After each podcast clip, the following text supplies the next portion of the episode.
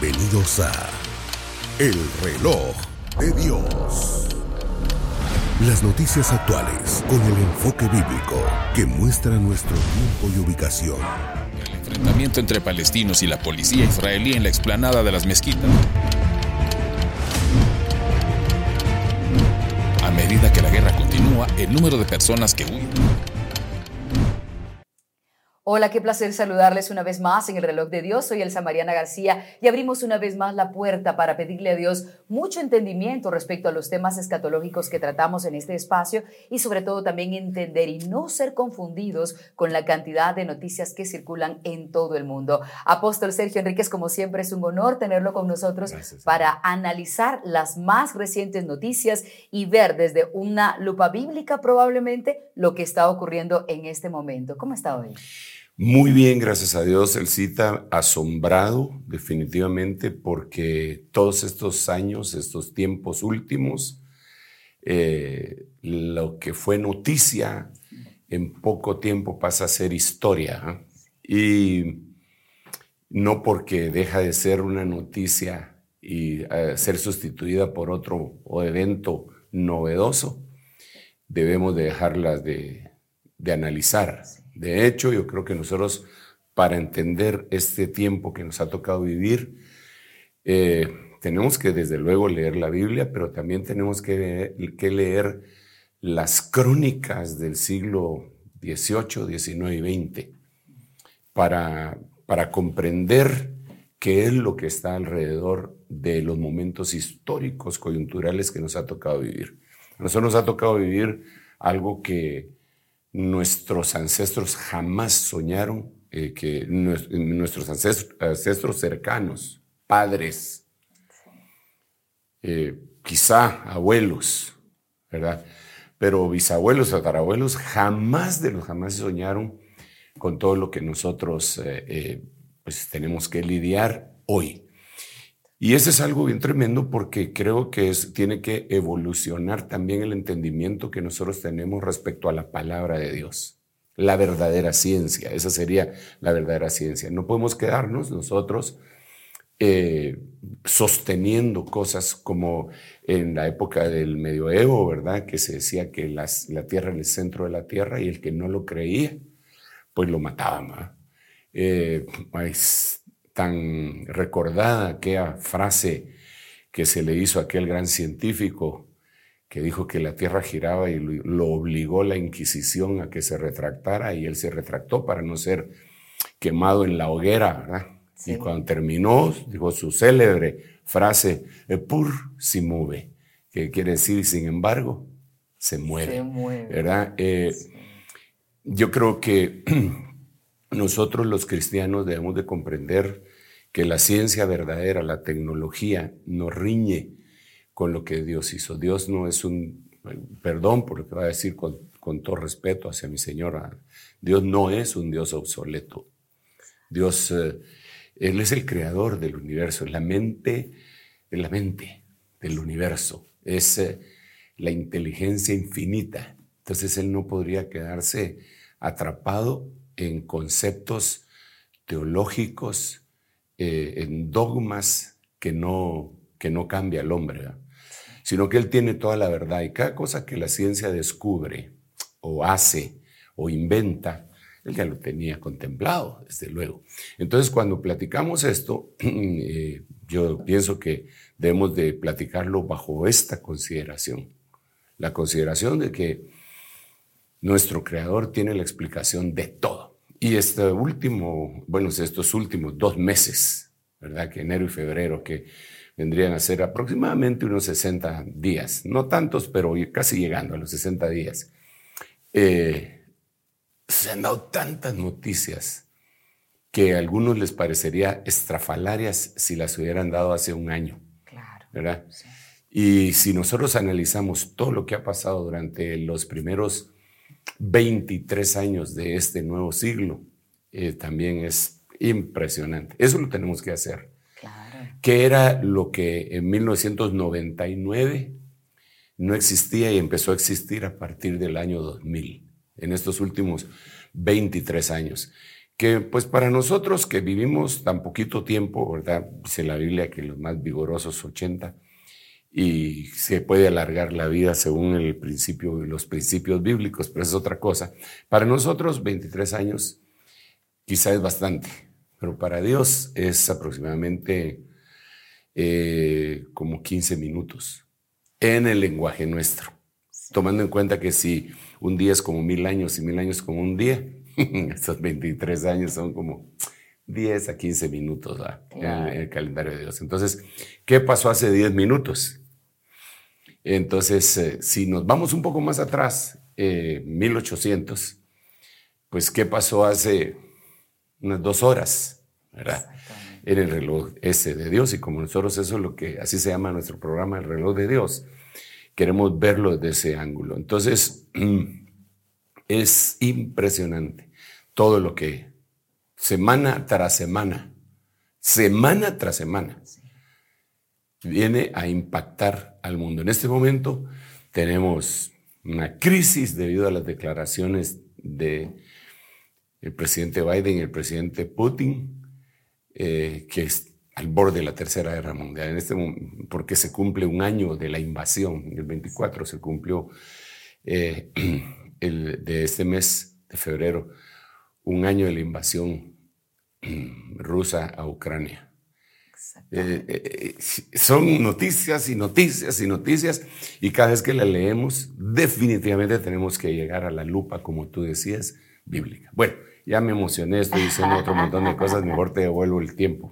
No, pues, pero lo que en realidad estamos haciendo es dar un contexto acerca de las cosas que han estado ocurriendo, como bien decía usted, en los primeros meses de este 2023. Y nos ocuparán varios temas hoy, porque estábamos analizando con el equipo de producción de la cantidad de tiroteos que se han dado en escuelas, por ejemplo, el uso de las armas y de cómo el ser humano está atacando a su compañero, otro ser humano, pero también de las armas químicas. Y vamos a analizar una de las noticias más recientes, es algo que ocurrió en Ohio y en donde sustancias químicas, luego del descarrilamiento de un tren, también se empezaron a propagar en una zona que hoy está siendo analizada por científicos y encargados de la salud. Vamos con la noticia y regresamos para analizarla.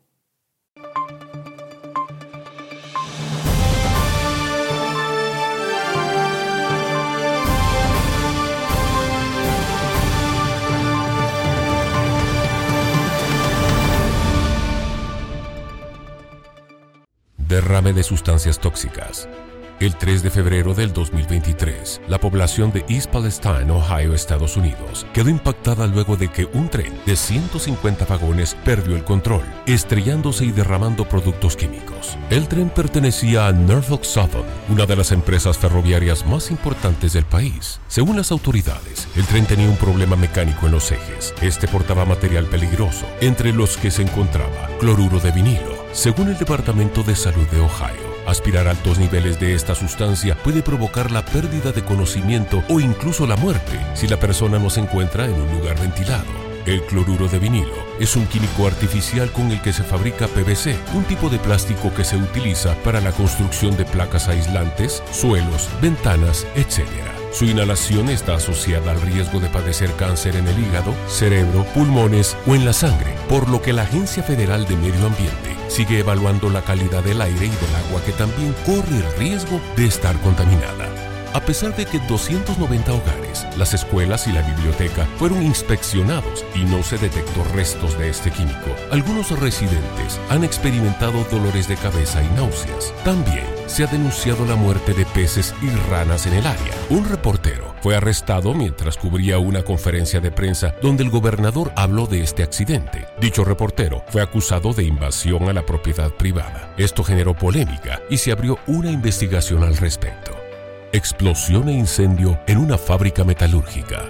Al menos 13 personas resultaron heridas, algunas de ellas en estado crítico, tras una explosión en Bedford, Ohio, el 21 de febrero del presente año. El percance sucedió en una fábrica de aleaciones de metal perteneciente a la empresa Schumann Company. Las causas son desconocidas y los daños a las instalaciones significativos. Según ha informado la cadena CBS, la explosión esparció escombros, dañó vehículos y provocó una nube de humo visible desde varios kilómetros de distancia.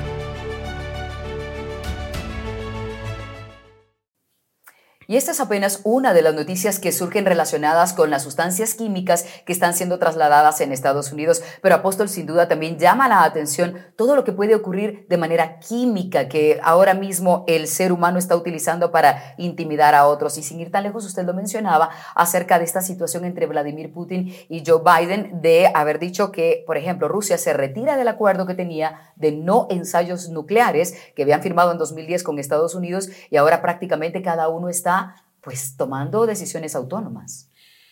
Sí, bueno, al final de cuentas siempre han tomado esas decisiones a las espaldas del otro. Eh, no vas a creer que respetan su palabra por mucho que la han firmado con sangre. Eh, el, el, hombre natural, por decirle así, y no como dicen algunas versiones de la Biblia, el hombre animal no se eh, pues dentro de su perfil no está el ser fiel a, su palabra. Así que eso es uno de los graves problemas. El hombre separado de Dios nada puede hacer. Ahora, la cuestión está acá en preguntarnos, ¿es esto una señal del final del tiempo también? Porque al final de cuentas, eh, eh, yo recuerdo en algún momento haber estado hablando con algunos hermanos, amigos, con siervos Y yo había dado una explicación dentro de la iglesia, a los hermanos de la iglesia, cuando la famosísima oveja Dolly fue clonada. Y entonces eh, yo la vi bajo la perspectiva bíblica y expliqué un poco de Dolly, la, primera oveja clonada o el primer ser vivo eh, aceptado científicamente que había sido clonado. Y entonces al hacer la referencia bíblica y científica, me recuerdo que un hermano eh, un poco molesto, no sé por qué, me dijo, ah, lo que pasa es que vos siempre andás buscando que si la última noticia es tal cosa, eh, le tenés que aplicar la Biblia. Y si es esta, me recuerdo que me dijo, si se habla del king, eh, ahí vas vos también a explicarlo. Si se habla del con, también y del King Kong.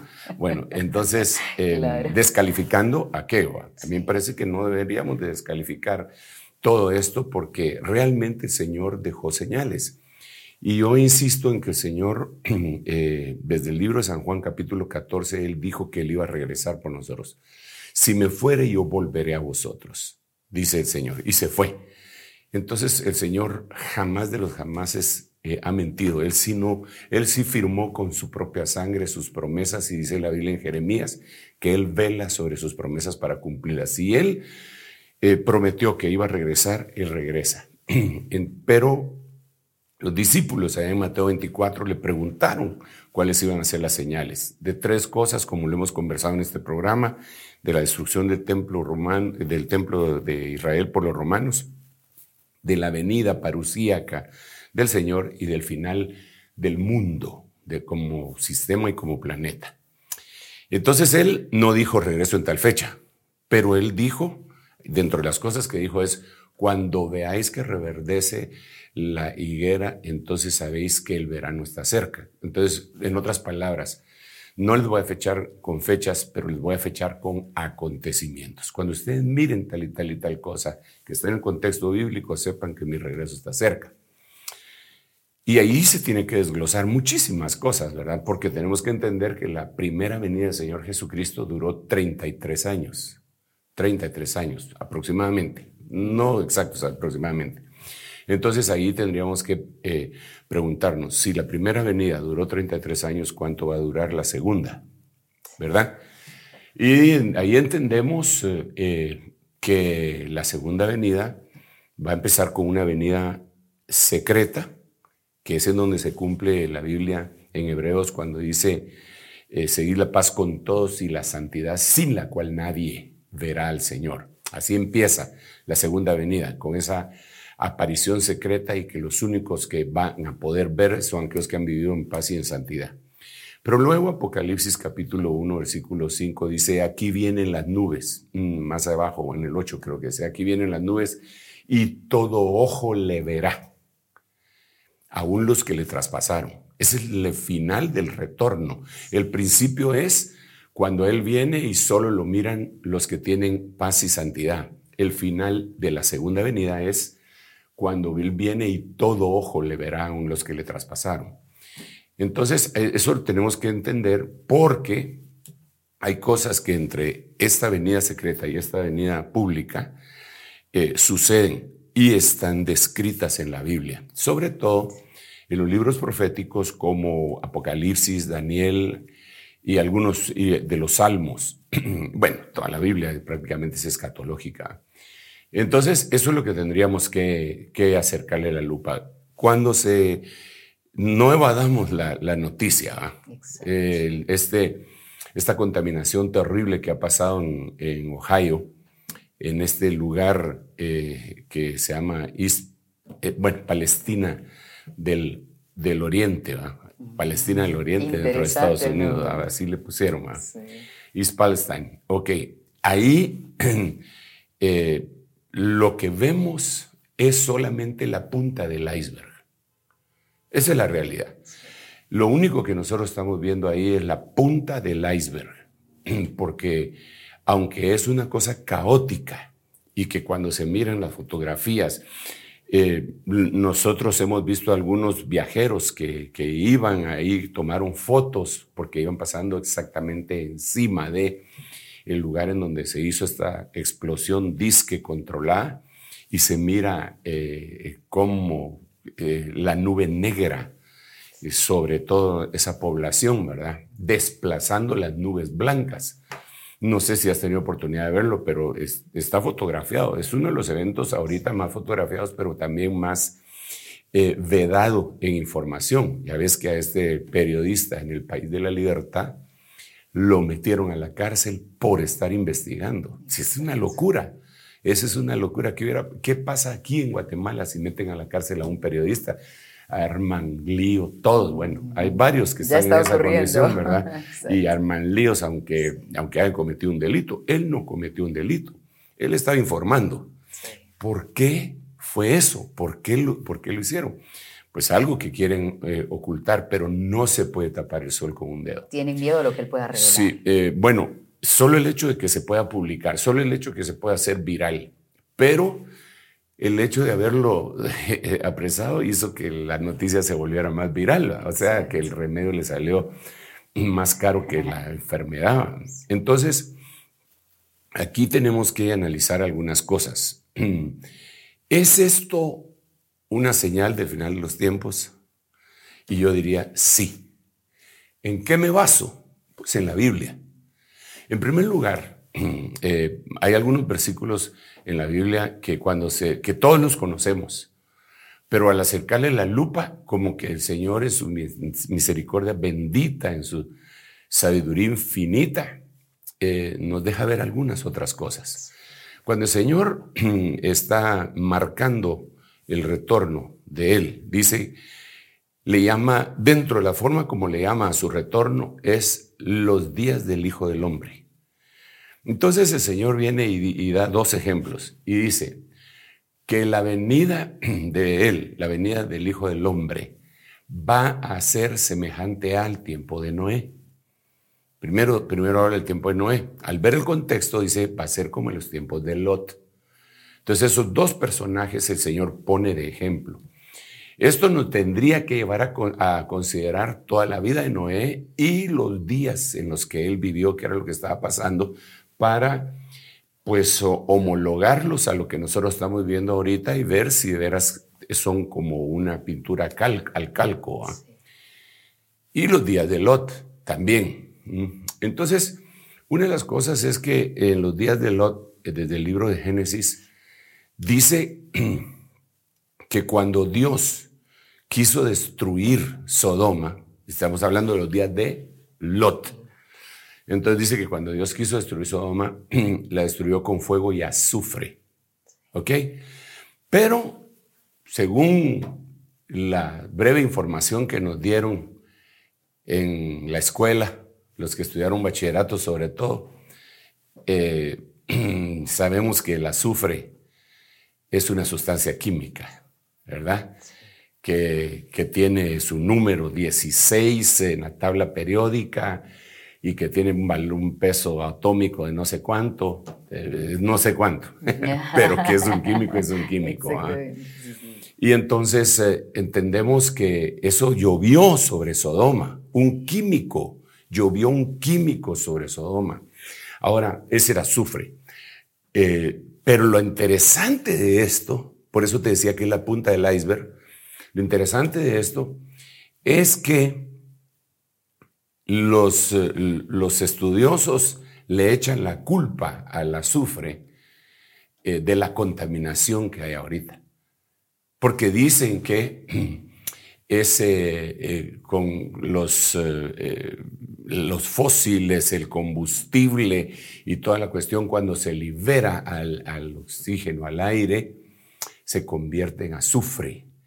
Y eso es lo que causa polución. Entonces, aquí yo digo, bueno, la primera referencia que hay en la Biblia de la destrucción de una ciudad, que alguno podría decir que fue una explosión atómica, que los extraterrestres le tiraron bombas, eh, que se, eh, una, eh, incluso podrían decir lo que quieran, pero la cuestión está es que aparece un elemento químico, destruyendo una ciudad abominable delante de Dios. Entonces la pregunta aquí es cuántas ciudades abominables hay en este momento delante de Dios todo el mundo, Babilonia, Babilonia entera. Entonces, cuando seguimos leyendo en la Biblia, la Biblia dice que Dios va a destruir el mundo con azufre. Y los eh, estudiosos, los científicos dicen que el, llenar el espacio de azufre produce lluvias ácidas. Entonces, me llama la atención, químico, azufre, destrucción, contaminación del planeta polución. Fíjate que ahorita no estoy hablando del efecto invernadero, que esa es otra cosa. ¿ah? Porque el, mira, el efecto invernadero lo que causa es calentamiento global. Esto que estamos hablando, lo que causa es lo contrario, es un enfriamiento eh, mundial. Entonces, en batalla por cosas malas, pero en la misericordia de Dios, entre el calentamiento y el enfriamiento. El calentamiento global ya nos lo han explicado, que los rayos del sol entran y, como, y ya no pueden salir y entonces el mundo empieza a calentarse. El enfriamiento eh, eh, mundial o global lo que hace es que partículas de polución eh, se posan sobre todo el mundo e impiden la entrada de sol. O sea, por un lado, el sol que entra ya no puede salir y por otro lado, se disminuye la cantidad de luz solar que entra a la Tierra. Pero eso está comprobado científicamente, no me lo estoy inventando. Incluso lo podemos buscar. En este momento lo podríamos buscar como eh, la, no es la misma cantidad de luz solar la que ha estado entrando al planeta desde hace mucho tiempo, pero en donde se descubrió o se empezó a descubrir fue cuando le dieron la tierra de Israel a Israel, ¿verdad? En donde están localizados ahora en, donde les corresponde. Eh, ellos para poder plantar hicieron, eh, contrataron científicos para ver qué cantidad de sol entraba ahí y qué cantidad de agua caía ahí anualmente. se dieron una tremenda sorpresa porque hicieron mediciones posteriores que a partir de 1948, eh, la medición que hizo un científico británico a 1960, creo, la cantidad había disminuido tremendamente ya no entraba la misma cantidad de sol. Entonces, al, explicar, al, querer buscar la razón, eh, la única razón encontraron es la polución, la polución, ok. De partículas como de carbono o, esto que estamos viendo que se quedan en la atmósfera y no se deshacen. Entonces, eh, la única forma podría ser que cuando llueve las se traen a tierra y se convierte en eh, lluvias ácidas y hacen que la tierra no sea tan fértil como antes. Pero mientras tanto impiden la cantidad de luz entrando al, planeta. Esto coincide con lo que dice la Biblia en Apocalipsis capítulo 8, versículo 13. Dice que el, el, el sol, la luna, lo, lo voy a leer, lo voy a leer, porque no es que yo me lo estoy imaginando, o como me dijo aquel mi amigo que parecía enemigo, digo, cuando yo miro una cosa. lo de King Kong. Sí, lo de King Kong, lo bendigo en el nombre de Jesús. Apocalipsis 8:12 es el cuarto ángel tocó la trompeta. Y fíjate, fue herida la tercera parte del sol, la tercera parte de la luna y la tercera parte de las estrellas, para que la tercera parte de ellos se oscureciera y el día no resplandeciera en su tercera parte y asimismo la noche. Entonces, eh, eso tenemos que entenderlo en el contexto de todo lo que Dios ha permitido que logremos eh, conocer. ¿Cómo se van a oscurecer las estrellas? ¿Cuántas estrellas hay? Si a Abraham le dijeron cuéntalas y, le dijeron que era imposible. Entonces aquí no está hablando que se van a ir a oscurecer estrella por estrella. ¿Cómo se va a oscurecer el sol y la luna? No, no, no se va a oscurecer en sí literalmente, pero ante nuestros ojos se va a oscurecer. ¿Por qué se puede oscurecer? Que verdaderamente se dejó de dar su luz el sol, la luna, la estrella. No, sino que el filtro que nos pusieron hizo que viéramos menos luz y se oscureció el sol, la luna y las estrellas. es lo que dice Apocalipsis capítulo 8. Exacto, una, capa, que nos impide recibir esa luz. Entonces, entonces vemos que está en la Biblia. No, no es solamente que, ah, sí, son los días del fin y ya, ya viene el Señor. No, sí, todo eso es cierto, son los días del fin y ya viene el Señor. Pero tenemos que tener elementos de juicio poderosos, razonables, para entender que eso ya está sucediendo, porque hay señales que están viniendo sobre la faz de la tierra, pero que nosotros no las consideramos como tal. Entonces, cuando vemos esto, tenemos que preguntarnos, ¿y por qué decía yo que esto es la punta del iceberg? Pues muy sencillo. Mira, ahora que tenemos la facilidad del Internet, porque cuando yo era estudiante, eh, el CITA, y quería investigar algo, yo iba a la Biblioteca Nacional allá en la zona 1, eh, cerca del Parque Central. Ahí tomaba mi camioneta y, llegaba ya donde, donde paraba y caminaba hacia allá con mi cuaderno y mi lápiz o lapicero y ahí pedía en la entrada que me dieran tal o cual o tal libro y la señora que nos atendía nos lo entregaba, tenía un sello que lo teníamos que devolver y todo lo que tú ya sabes. No sé si tú alguna vez fuiste a la biblioteca, pero a mí sí me tocó y mis, y mis eh, colegas de edad les tocó ir. ¿no? diré para no revelar la edad, pero, pero tengo noción de eso. Entonces, y ahí investigábamos y ya después devolvíamos el libro. Hoy no es así. Hoy solo te metes a, internet y sí, eso sí tienes que tener cuidado para saber qué noticia vas a, dar por buena e investigarla. Pero si, por ejemplo, tú pones en una búsqueda, en un browser, en, Google, en donde sea, eh, pones eh, mm, nubes tóxicas. Nubes tóxicas. Porque lo que pasó en Ohio es una nube tóxica. Nubes tóxicas, te vas a dar una tremenda sorpresa. Por eso es la punta del iceberg. ¿Por qué? Porque nubes tóxicas están reportadas sobre Estados Unidos, sobre la India, sobre Nueva Delhi, pero de una manera terrible, sobre la China. En la China, eh, eh, imagínate, esa nube tóxica sobre la China afecta a 400 millones de personas. Eh, él cita 400 millones es más gente del total de lo que vive en Estados Unidos. En Estados Unidos viven 310 o 320 millones de personas. La, nube tóxica en, la China, que ellos la han reportado, que ellos que siempre ocultan sus noticias por su régimen totalitarista, no han podido, eh, eh, al final de cuentas, negar, ocultar eso y hay 400 millones de personas en riesgo por una nube tóxica que cubre eh, la China. Y entonces, y así, no solamente Nueva Delhi, ni la China, ni Estados Unidos, son un montón de lugares, un montón no. Entonces esto me lleva a pensar, em, ¿cuándo empezó esto? ¿Cuándo empezó estas nubes tóxicas? Y la primera vez que se sabe de una nube tóxica, eh, que se reportó, que se reportó, pero ya se había, quizá ya se había dado, pero que se reportó fue en Inglaterra, en Gran, en Gran Bretaña, en Londres. Eh, y, fue el siglo pasado.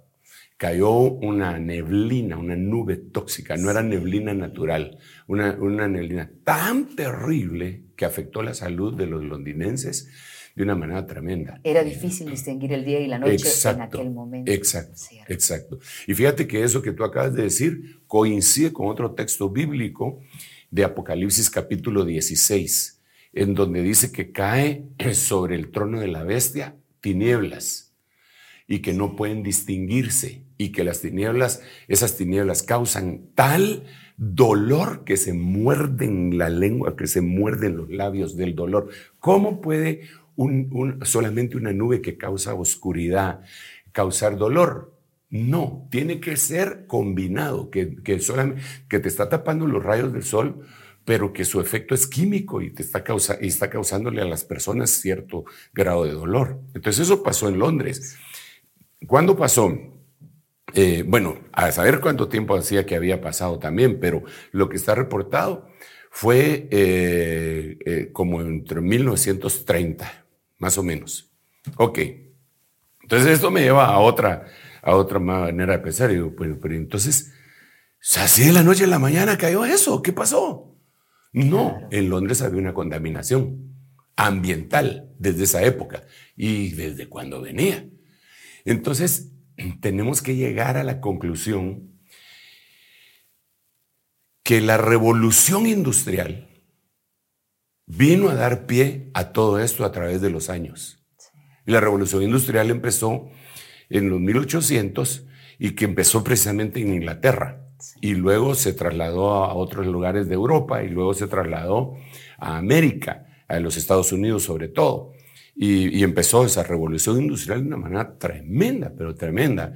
Y eso dicen los estudiosos que fue el cambio eh, eh, cultural, social, demográfico, económico más grande que existe en la, en, la humanidad a partir del periodo neolítico.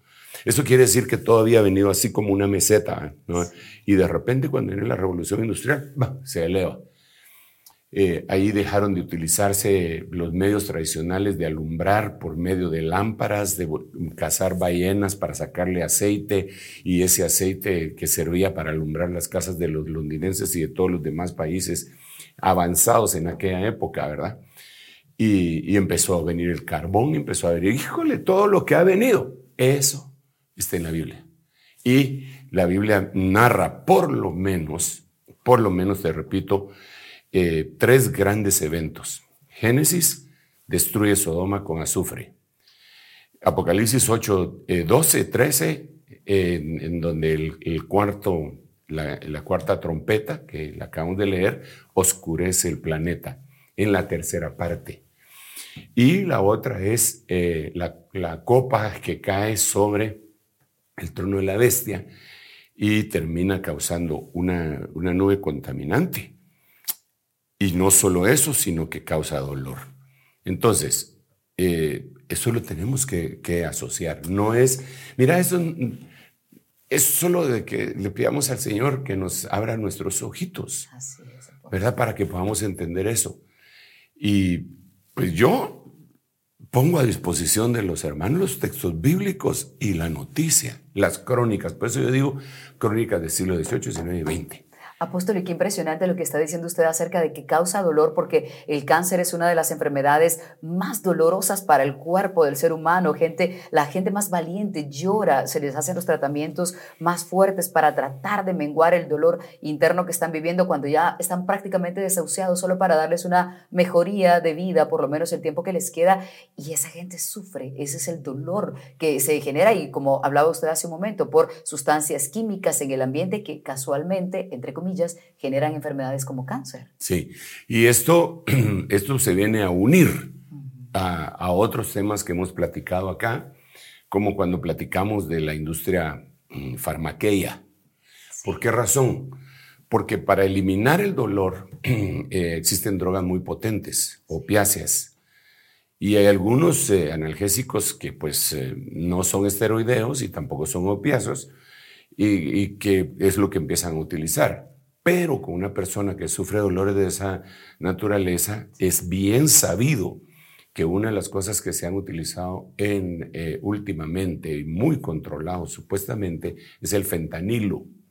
Pero aquí ya nos pasamos al escenario Babilonia farmaquea, en donde dijimos a causa de la multitud de tu farmaquea, a causa de la multitud de tus hechicerías, Entonces ahí ya estamos hablando de, la de las industrias. En algún momento platicamos un poquitito, si te recuerdas, pero no hablamos de esto, de esta gravedad que existe. Entonces, eh, y, ahí recojo la espiga para poder explicar, porque está íntimamente ligado. Si los químicos causan esta nube, oscuridad, tinieblas y enfermedades que hasta ahora no se conocían, entonces otra empresa, por decirlo así, quita el dolor de esa enfermedad. ¿Pero cómo? Con fentanilo. El, fentanilo, cuando se investiga, eh, me parece que es 100 veces más potente que la morfina. Eh, es, no sé si me estoy quedando corto, mi memoria no, no tiene al alcance ese archivo, pero lo puedo buscar con mucha facilidad. Este, pero es 100, por lo menos 100 veces más potente que la morfina. Ok, entonces eso se les da. Pero entonces está ese analgésico, que es eh, opiáceo y es 100 veces más fuerte que la morfina. Y la morfina les quita los dolores a la gente que estaba moribunda. Va, ok, entonces, ¿qué es lo que pasa? Y esto es, es, un, eh, es una crisis que se ha reportado, esto que les voy a decir, y que está íntimamente ligada con la venida del Señor. Porque él, él, él, lo que prometió es que Él iba a estar pendiente para revelarnos las cosas que estaban sucediendo y nosotros estuviéramos atentos. Entonces, ¿qué es lo que pasa? Digamos un atleta está haciendo ejercicio y se lesiona. Entonces viene el atleta haciendo ejercicio y lesionado y le dan un analgésico no esteroideo y no le quita el dolor. Entonces va con el médico y le dice, mire, sigo con el dolor. Bueno, tómese este y no le quita el dolor. No tiene otro. Bueno, tengo este, pero no lo puede tomar por mucho tiempo. Le dan algo que contiene fentanilo. Y eso sí le quita el dolor. Eso sí le quita el dolor. ¡Wow! Es más, incluso tú sabes que el cannabis, es decir, la marihuana, en, receta médica es para quitar dolor también, ¿verdad? Aunque ahora le están dando uso recreativo. Era solo asuntos medicinales antes. Pero, pero quita el dolor. Entonces, le, dan fentanilo. No confundaban la marihuana con el fentanilo. Entonces, si le dan fentanilo, se le quitó el dolor. ¿Ok? Se le quitó el dolor. Muy bien, qué bueno. Pero ahora resulta que Pasó el tiempo, se terminó el número de tabletas y él va con el médico otra vez, mire, necesito más. Ya no porque tenga dolor, sino porque se envició. Es adictivo. Porque es adictivo, altamente, altamente adictivo. Entonces el doctor le dice, lo siento mucho, esta es una sustancia eh, eh, que está controlada y no eh, te, puedes, te puede volver adicto. No te puedo dar la receta. y no se la da. Entonces, ¿qué hace él? Va a la calle. La busca en la calle, sí. Va a la calle y la busca. Y ahí, en este momento, reportado, en los países donde se reporta, como en Estados Unidos, que hacen estadísticas, una cantidad impresionante. Ya no de gente que, que es adicta a la cocaína, sino que al fentanilo. ¿Mm? Pero mira, pues ya nos salimos del, pero es, nos salimos porque están ligados, ¿verdad? Digamos, es una nube química. Que ahora, Aquí viene otra cosa. Porque alguien dirá, qué exagerados son esos evangélicos. No, no olvídese, nada, qué exagerados, usted lo está viviendo. No me eche la culpa a mí. Eh, la revolución industrial hizo que, que esto se acelerara muchísimo más. Híjole, que salieran enfermedades nuevas, que salieran descubrimientos, eh, que usáramos vehículos, eh, que el hombre llegara a la luna, que la... Híjole, un avance tecnológico impresionante. ¿A costa de qué? ¿Verdad? Eso sería la pregunta. Y sabemos que es una contaminación terrible sobre la humanidad. yo creo que el, el, mundo, el planeta, tiene una enfermedad que se llama humanitis aguda que es una, una, infección causada por la humanidad, que nosotros, esta tierra tiene muchísimo, muchísimo tiempo de que fue creada por el Señor. Y la humanidad en unos 300 años la ha medio destruido. Y la Biblia dice, ha llegado la hora de destruir a los que destruyen la tierra. Ok, pero entonces volvamos a la carga. En esa carrera, porque se volvió una carrera, Aquel imperio ya no se llama imperio porque ahora ya respetan y la democracia y todo ese perorata que dicen, que no es cierta, por cierto.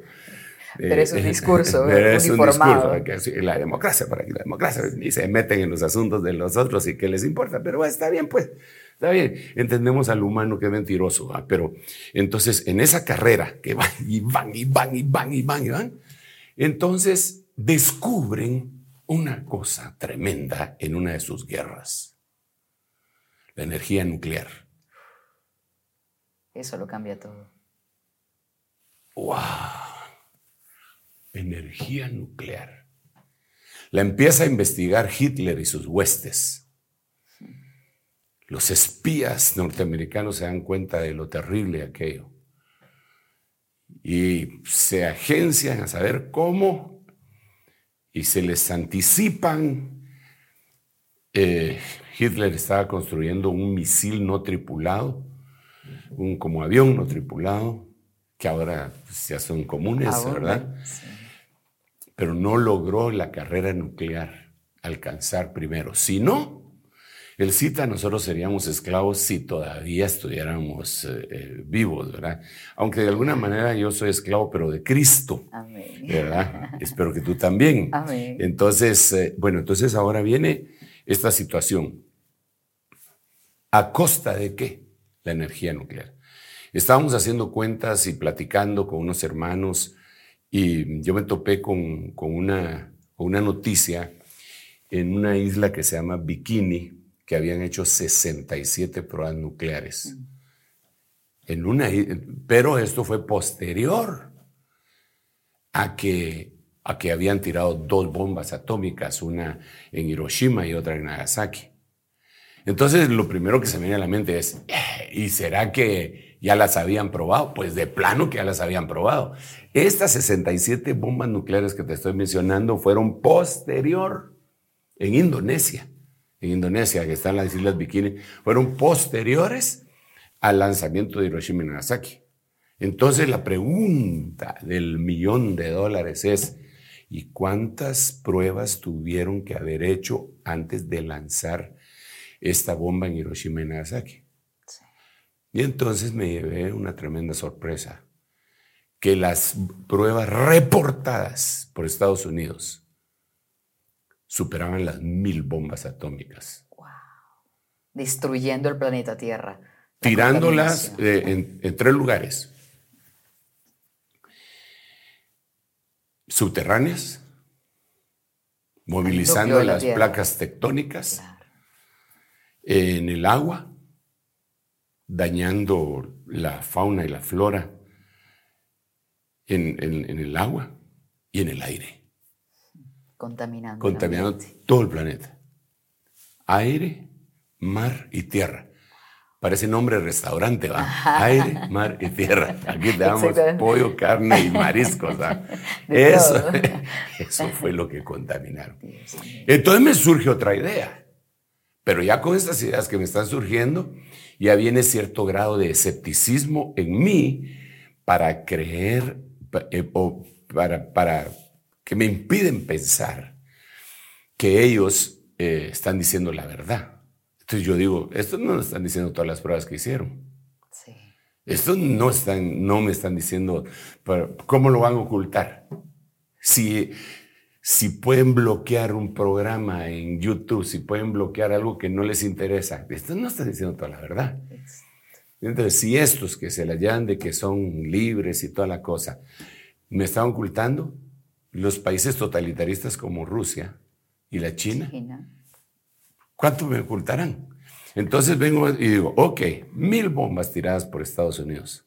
¿Cuántos países tienen bombas atómicas en el mundo? Entonces, a gran, que, que, se sabe, que se sabe, ¿verdad? Eh, 11. 11 países tienen. Que se sabe oficialmente, ¿va? Algunos se sospecha, pero, pero no se sabe. Dentro de ellos está Gran Bretaña, Francia, Italia, España, Alemania. Eh, Irán es el que no se sabe. Corea del Norte, que ha hecho seis pruebas, dicen ellos que seis. Rusia, la China, la India, Estados Unidos. Entonces digo yo, ok, si Estados Unidos tiró mil bombas, para probarla de que es lo que tiene. ¿Y los otros cuántos, cuántas pruebas harían? Si hacemos un prorrateo, tal vez estoy equivocándome en eso, pero serían como por lo menos unas 10.000 bombas atómicas a partir de 1945, cuando estaba la Segunda Guerra Mundial. Ah, porque en la, en la primera no habían descubierto la energía nuclear, entonces estaban haciendo guerra química. Química, otra vez química. ¿Verdad? Eh, Dios mío. Entonces, eh, por eso te digo, para mí el, eh, ese descarrilamiento de ese tren ahí en East Palestine es, y que se descubrió y que pusieron un fuego controlado, no es más que, que la punta del iceberg de todo lo que tenemos, ¿verdad? En este reloj de Dios hemos dedicado tiempo a hablar acerca de los incidentes nucleares que se han dado como el de Ohio. Sin embargo, hay incidentes superiores que han logrado afectar a la humanidad. Vamos a hacer una pequeña revisión acerca de pruebas nucleares y también de accidentes y luego veremos las consecuencias que están generando en el planeta.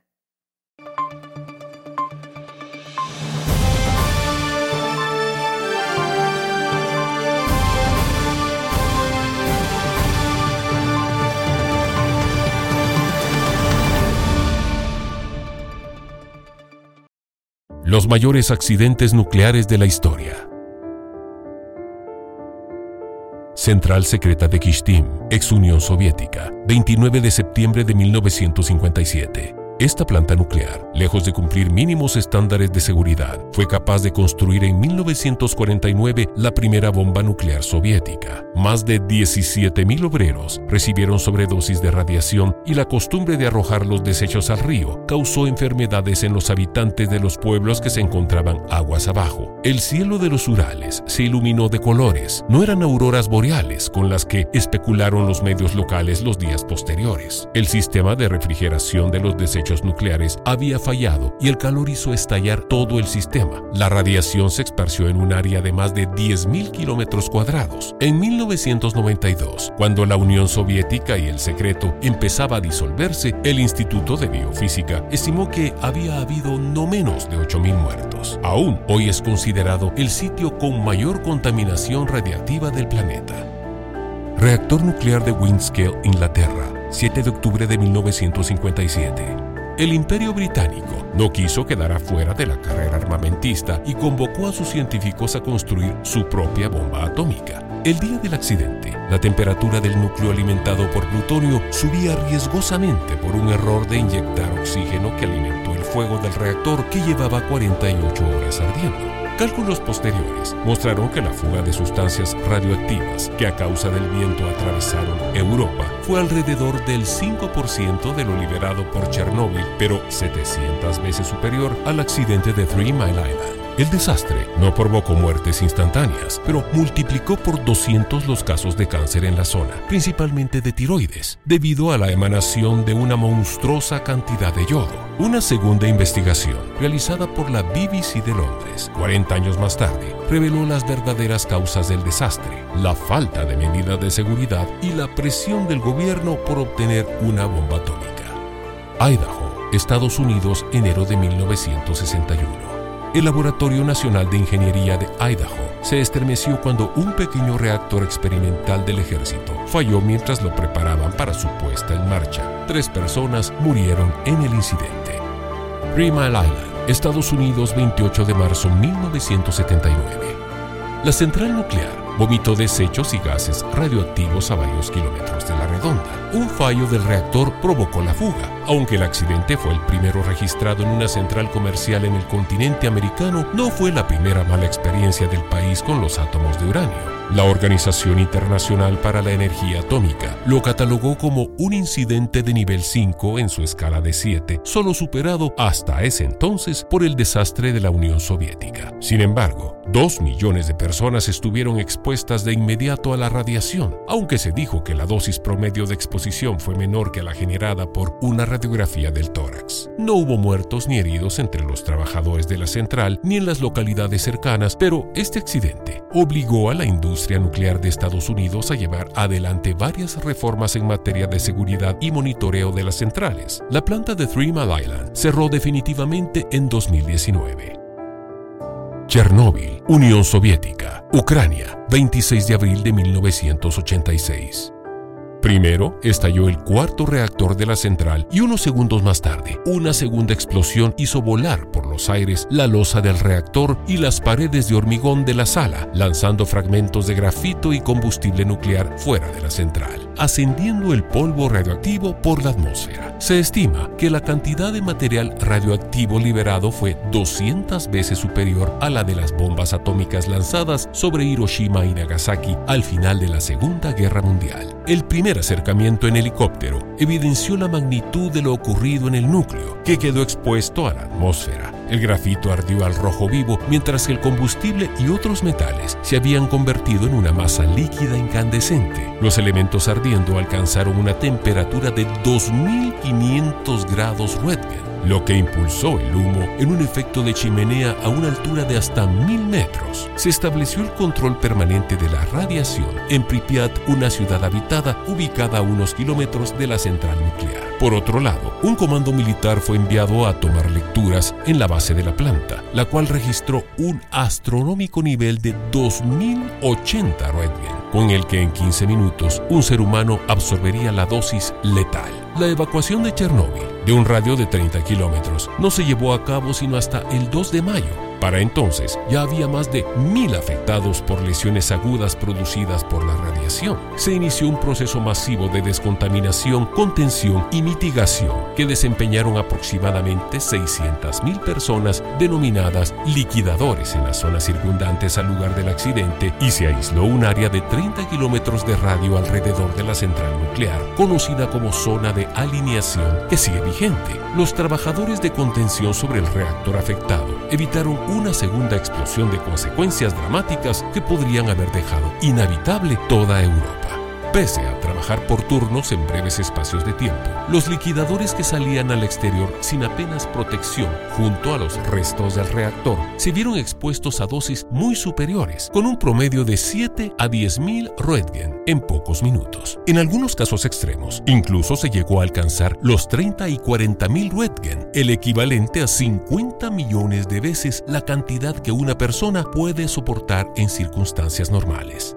Esto supuso la muerte en pocos minutos de quienes sufrieron estos niveles de exposición. Nunca se ha sabido la cifra exacta, pero según la oficina del Sindicato de Chernóbil, la principal organización de liquidadores, hay un total de 60.000 muertos y 165.000 discapacitados se inició la construcción de una estructura denominada sarcófago, que envolvió al reactor y lo aisló del exterior. Esta obra tardó un total de 206 días en ser terminada. Este sarcófago se construyó para soportar 30 años de contención, así que en el año 2013 se construyó el nuevo sarcófago, una imponente obra de ingeniería que se ha convertido en la estructura móvil más grande jamás levantada, una jaula para contener a la bestia que se esconde bajo el primer sarcófago. Aún es una incógnita para los científicos lo que hay en el interior del núcleo del reactor. Este nuevo sarcófago ayudará a ganar tiempo, pero solo está diseñado para resistir 100 años. Reactor de Fukushima y el tsunami, 11 de marzo de 2011. Un terremoto de magnitud 9 golpeó esta zona, provocó un tsunami que mató a más de 15.000 personas e inundó la planta nuclear de TEPCO. El agua arrasó con todo a su paso y pueblos enteros desaparecieron. Decenas de miles de personas fueron ubicadas en albergues temporales. El terremoto fue el más fuerte que Japón ha visto en miles de años. La costa de Japón se movió 2.4 metros hacia el este y se hundió 91 centímetros y las réplicas se sintieron en Pekín, Estados Unidos y Cuba.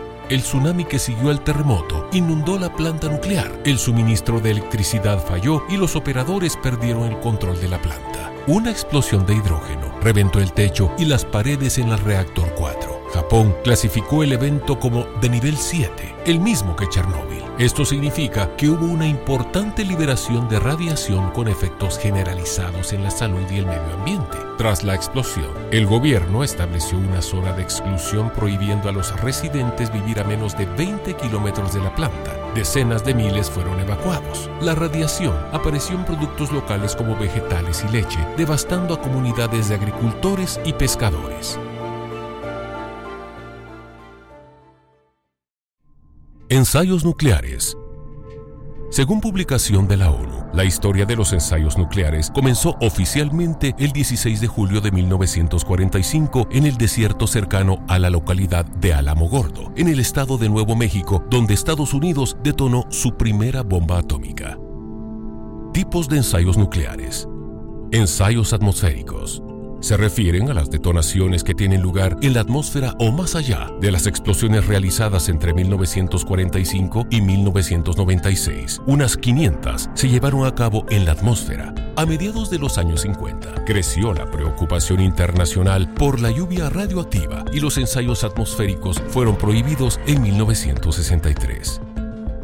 Ensayos submarinos son las explosiones que tienen lugar en las profundidades submarinas o cerca de la superficie del agua. Las explosiones nucleares submarinas cerca de la superficie pueden desplazar grandes cantidades de agua y vapor radioactivo, contaminando barcos, infraestructuras y personas situadas en las proximidades. Los ensayos nucleares submarinos fueron prohibidos en 1963.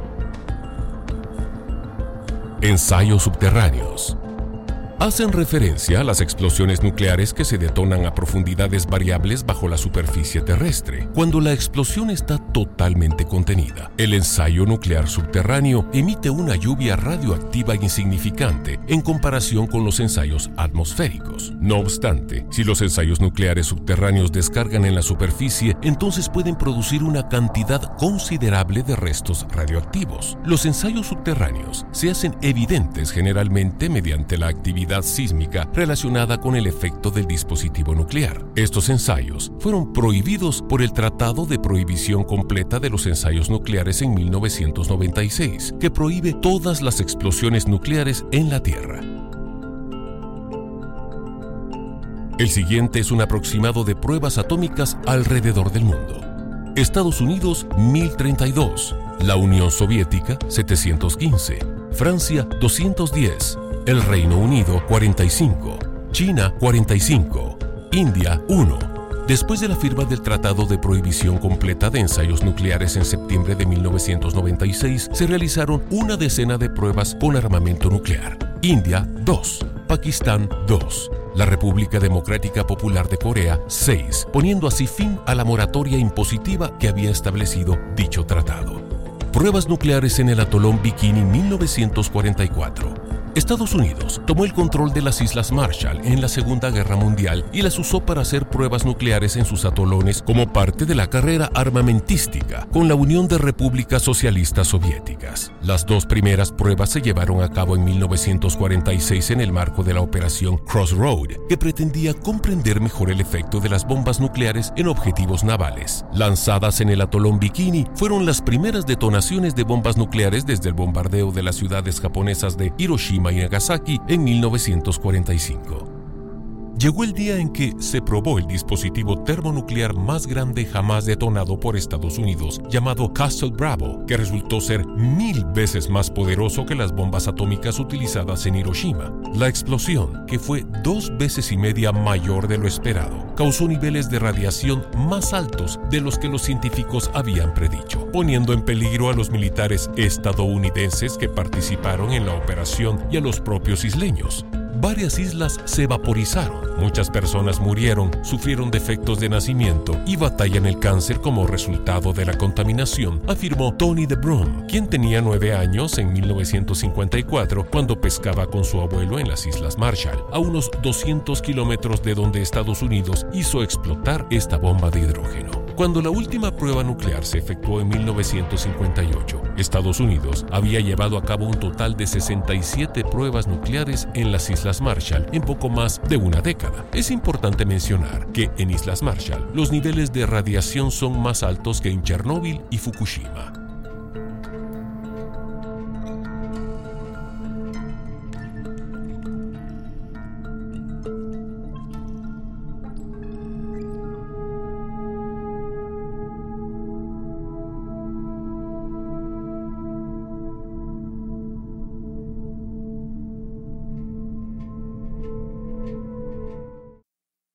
Y este en realidad fue un pequeño resumen de algunos de los accidentes nucleares que han ocurrido, que ha sido básicamente que quienes han estado haciendo pruebas con toda esta energía nuclear han tenido que, digamos, sobrellevar una situación. Pero además, las pruebas nucleares que se han hecho en el mundo. Y apóstol, surge la pregunta una vez más, preguntar, todos estos accidentes nucleares que se están dando y las pruebas que ha hecho el hombre, ¿está destruyendo la Tierra? Porque como usted bien dijo, está ocurriendo en cielo, mar y tierra. La Biblia, ¿qué nos dice respecto a este tipo de situaciones. Sí, bueno, yo vuelvo a la carga una vez más y, creo que hay mucha información de esta que se nos oculta, ¿verdad? A nosotros se nos ocultan muchísimas cosas de parte del hombre, pero Dios en su misericordia también le oculta a algunas personas y se lo revela a otras. La Biblia dice, cosa que ojo no vio, ni oído oyó, ni ha subido a corazón del hombre, son las que Dios tiene preparadas para los que le aman y nos las ha revelado por su Santo Espíritu. También dice la Biblia que el Señor le plugo eh, revelar los misterios a su manada pequeña, a sus hijos. Entonces yo creo que nosotros en cuanto a esto no deberíamos de caminar en oscuridad ni en tinieblas porque no somos hijos de las tinieblas, somos hijos de la luz, hijos del día. Por lo tanto, dice la Biblia, aquel día no os puede sorprender como ladrón. ¿Por qué? Porque somos hijos del día, de la luz. Entonces, eh, eh, esto para decir, ¿verdad? Que lo que ellos ocultan, Dios lo saca a luz definitivamente, ya sea por revelación o porque a veces se les, se les salen algunas, hay, eh, hay eh, como los Wikileaks, ¿verdad? Hay cosas que se les sale y alguien lo revela y se vuelve un lío porque conocemos los secretos de los que destruyen la tierra, los cuales van a tener que dar cuentas delante de Dios definitivamente porque la tierra, el planeta no es de ellos. Sí. Es de, la Biblia dice en el Salmo 24, de Jehová es la tierra y su plenitud, el mundo y los que en él habitan, porque él la fundó sobre los mares y la afirmó sobre los ríos. Entonces, cuando, eh, cuando estas potencias se adueñan, esto me corresponde a mí, aquí puedo hacer lo que yo quiero, eh, están cometiendo un gravísimo, pero gravísimo error. No es que estén violando la soberanía de un país, no, se están metiendo con el que creó la tierra, que es Dios. Y por eso es que la Biblia dice, ha llegado la hora de destruir a los que destruyen la tierra. Porque todo lo que el hombre sembrar, eso también segará, eso es indiscutible. Eh, yo eh, te decía, eh, mientras medíamos las, las, noticias, que para mí el hombre es el ser inteligente más estúpido que existe, porque tenemos un grado de inteligencia, pero que no la completamos con las 12 inteligencias que Dios puso en nuestro corazón, y por lo tanto, aunque tenemos cierto grado de razonamiento, eh, no llegamos a alcanzar lo que deberíamos de, alcanzar, porque esa inteligencia se tiene que complementar con la inteligencia divina. La Biblia lo que dice la inteligencia divina es que el principio de la sabiduría es el temor a Jehová y, eh, la inteligencia es apartarse del mal. Eh, entonces también dice el libro de Job que la inteligencia es el conocimiento del santo, es decir, conocer a Dios en su santidad. Si, nosotros no alcanzamos ese tipo de inteligencia, todas las demás inteligencias nos van a servir de un puñal para, para hacernos el harakiri. Tal cual, apóstol. Eso pareciera que nos estamos haciendo al destruir nuestra propia tierra con este tipo de pensamientos. Apóstol, usted ha dicho en más de una ocasión acerca de que no solamente es eh, la ambición de poder que pueden tener presidentes de los países más poderosos del mundo, sino también que hay espíritus en el mundo detrás de ellos. ¿Cuáles son esos espíritus? Claro. Bueno, la Biblia nos narra claramente, digamos en Apocalipsis capítulo 16, bueno, en toda la Biblia, que, siempre hay espíritus inmundos que convencen a los líderes de la tierra para pelear entre sí. La Biblia nos habla de tres espíritus inmundos en forma de rana que salen de la boca del falso profeta, del anticristo y de la bestia, y que van por todo el mundo para convocar a todos los reyes de las naciones para que peleen entre sí. Es irracional, porque ¿por qué, por qué tendríamos que pelear a tal grado de hacer matanzas masivas de nuestros congéneres. No, no, no, un, ser inteligente verdaderamente creo que no lo haría. Sin embargo, esa es la historia de la humanidad. Eh, creo que ahí ya cuando se mira, cuando, cuando la humanidad, el Señor dijo, a, nosotros nos dijo, separados de mí nada podéis hacer. Entonces el hombre también, separado de Dios, eh, está a merced de su propia inteligencia y de una mente depravada que va a usurpar aquello que ellos no quisieron darle voluntariamente a Dios, que era su corazón, su mente, su pensamiento y todo. Pero ahí está la, la promesa y la oferta divina, venid a mí, todos los términos de la tierra. Y entonces Él nos puede cambiar. Es la única esperanza que hay, al final de cuentas. Pero me llama mucho la atención, mientras vamos platicando de, de este tema, y esto, este grave acontecimiento en Chernóbil, aunque no es el único, insisto, Chernóbil fue el que más publicidad se le dio, pero ya vemos que los accidentes nucleares, hay solo accidentes, no estamos hablando de pruebas, porque pruebas nucleares eh, hay, mira, en un, en un sentido conservador, son más de 2.000 pruebas nucleares las que han hecho entre todas las naciones que tienen energía, eh, no energía nuclear, no, no, no, que tienen bombas nucleares, porque energía nuclear tienen más. Sí. Es decir, no la han convertido en una bomba. Eh, no la han convertido en una bomba, pero energía nuclear tienen. México tiene energía nuclear. Hay, países que, que, no han convertido eso en una bomba, ¿verdad? Pero tienen energía nuclear. Y que eso se puede, si hay un accidente, puede ser terrible, espantoso digamos, em, me llama mucho la atención lo de Chernóbil en ese accidente nuclear que no lo han podido controlar. Eso sucedió en la década de los 80 y esta es la hora que no lo han podido eh, controlar. ¿Por qué? Para, primero, como dice la noticia, hicieron un sarcófago que iba a durar 30 años, que ya pasaron. Ahora hicieron un segundo sarcófago que, que les va a durar 100 años. 100 años, porque no saben qué es lo que hay adentro. Pero me llama mucho la atención lo que, lo que decía, que si no hubieran hecho ese sarcófago y esto hubiera podido eh, contaminar toda Europa, toda Europa, un accidente nuclear. Ahora imagínate dos mil bombas que podrían contaminar todo el mundo, todo el mundo.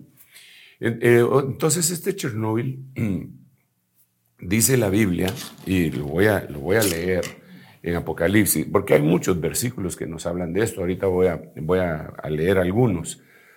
Mm, vamos a ver.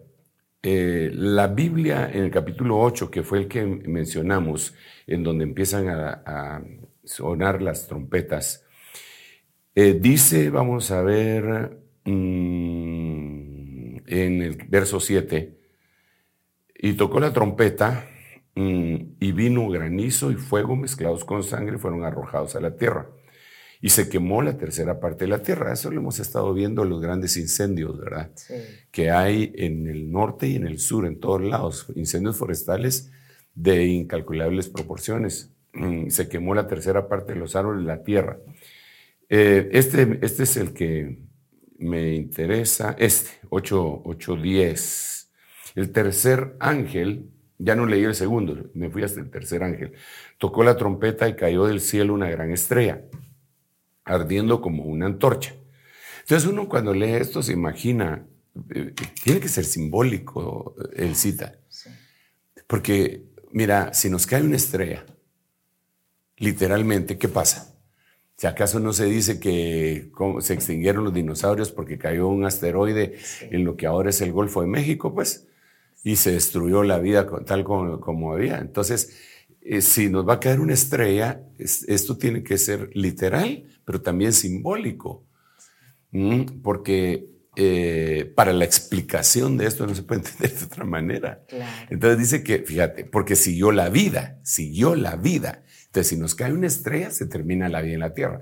Entonces se dice, cayó del cielo una gran estrella. Bueno, esa gran estrella cuando vemos el contexto bíblico, a veces le dice estrella a los ministros y a veces le dice estrella a los ángeles. Así que aquí ya se vuelve para interpretar, el método interpretativo aquí sería cardíaco, pero seguimos, sigamos leyendo.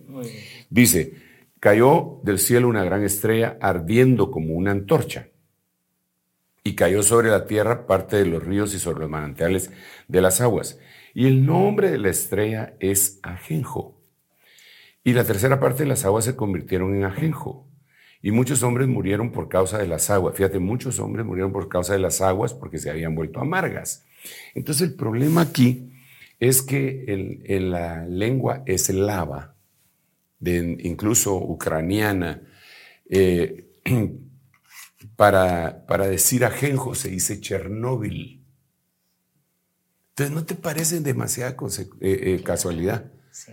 Que aquí dice que cayó una estrella que se llamaba Ajenjo, pero si estuviéramos leyendo en, una, en, una, lectura antigua, en un idioma de origen eslavo, estarían diciendo una estrella que se llamaba Ajenjo, perdón, que se llamaba, sí, Ajenjo, que se llamaba Chernóbil. Chernóbil contaminó la tercera parte de las aguas.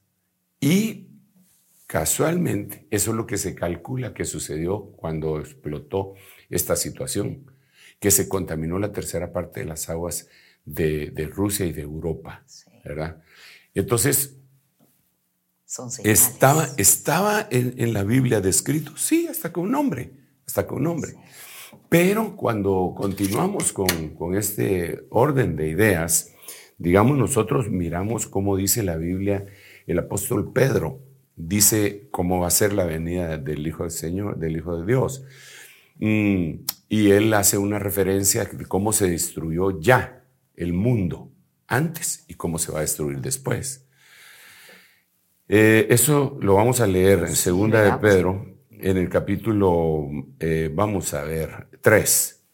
Digamos, el, eh, el, título que tiene la Biblia de las Américas es El Día del Señor Vendrá. Ojo con esto. El Día del Señor en la Biblia no es el arrebatamiento. El Día del Señor, cada vez que la Biblia menciona el Día del Señor, es la gran tribulación.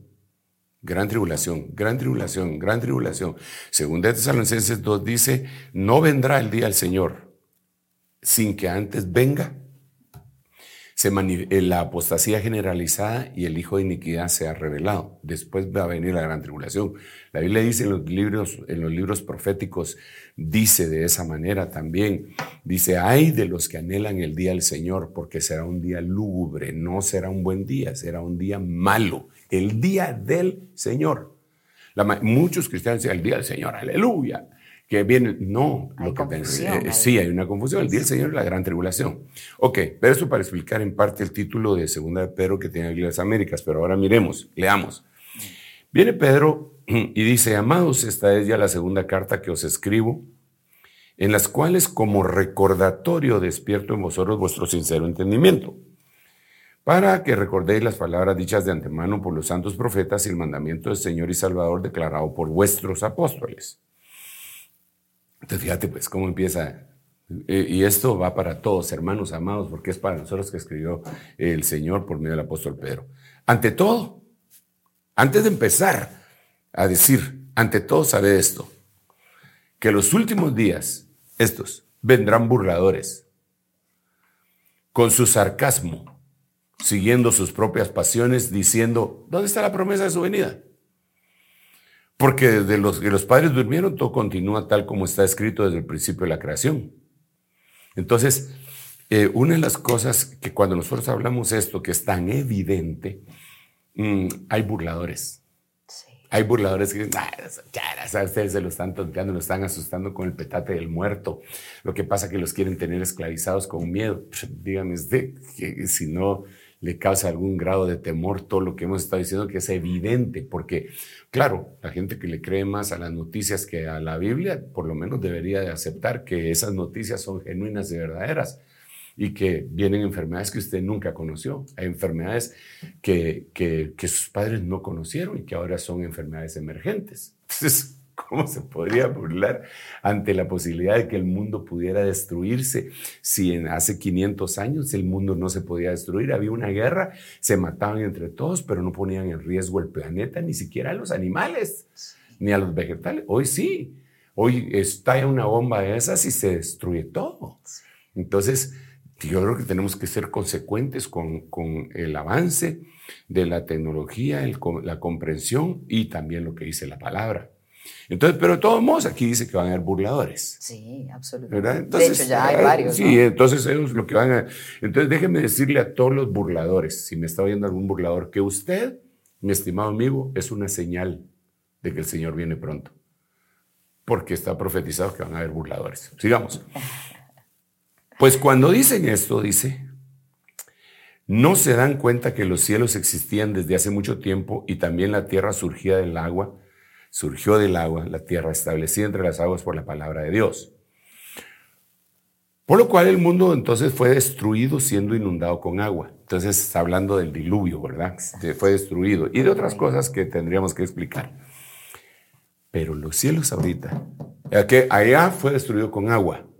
Pero mira lo que dice el verso 7. Pero los cielos y la tierra actuales están reservados por su palabra para el fuego, guardados para el día del juicio y de la destrucción de los impíos. Pero amados, no ignoréis esto, que para el Señor un día es como mil años y mil años es como un día.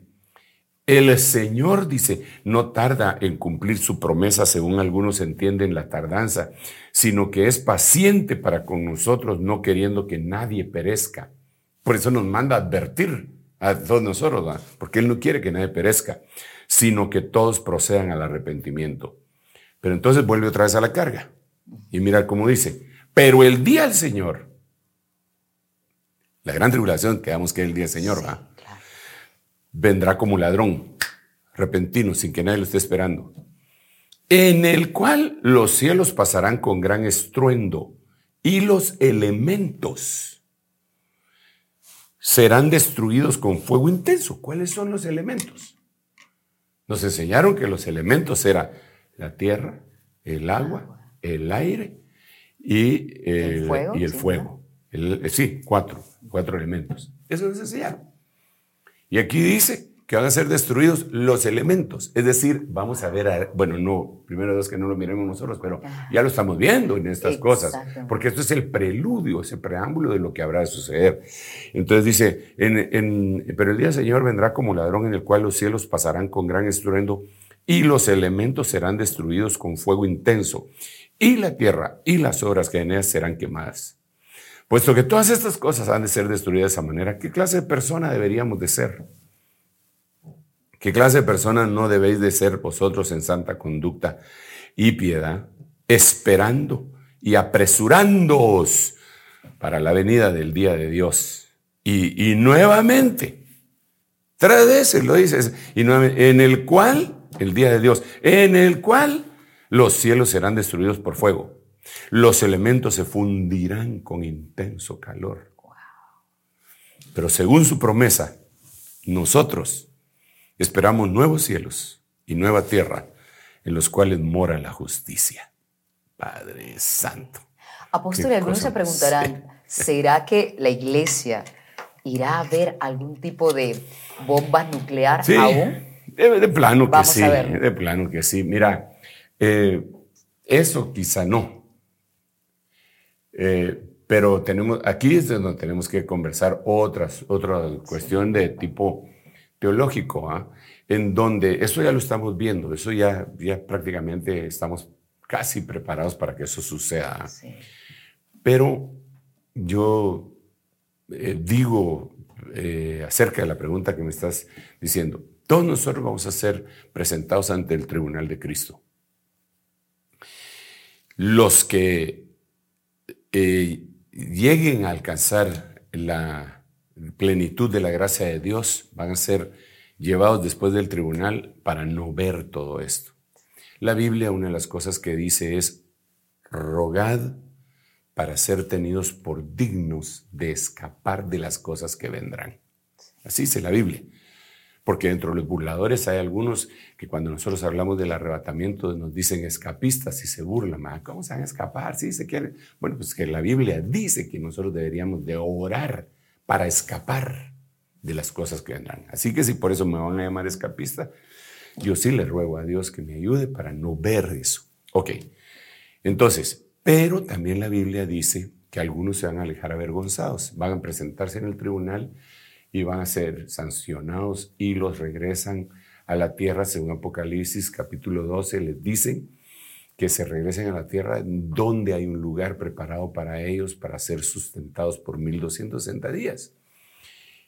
Y entonces ahí el dragón los persigue, la bestia los persigue. Entonces, ellos sí van a ver eso. Ellos sí van a estar conscientes de eso.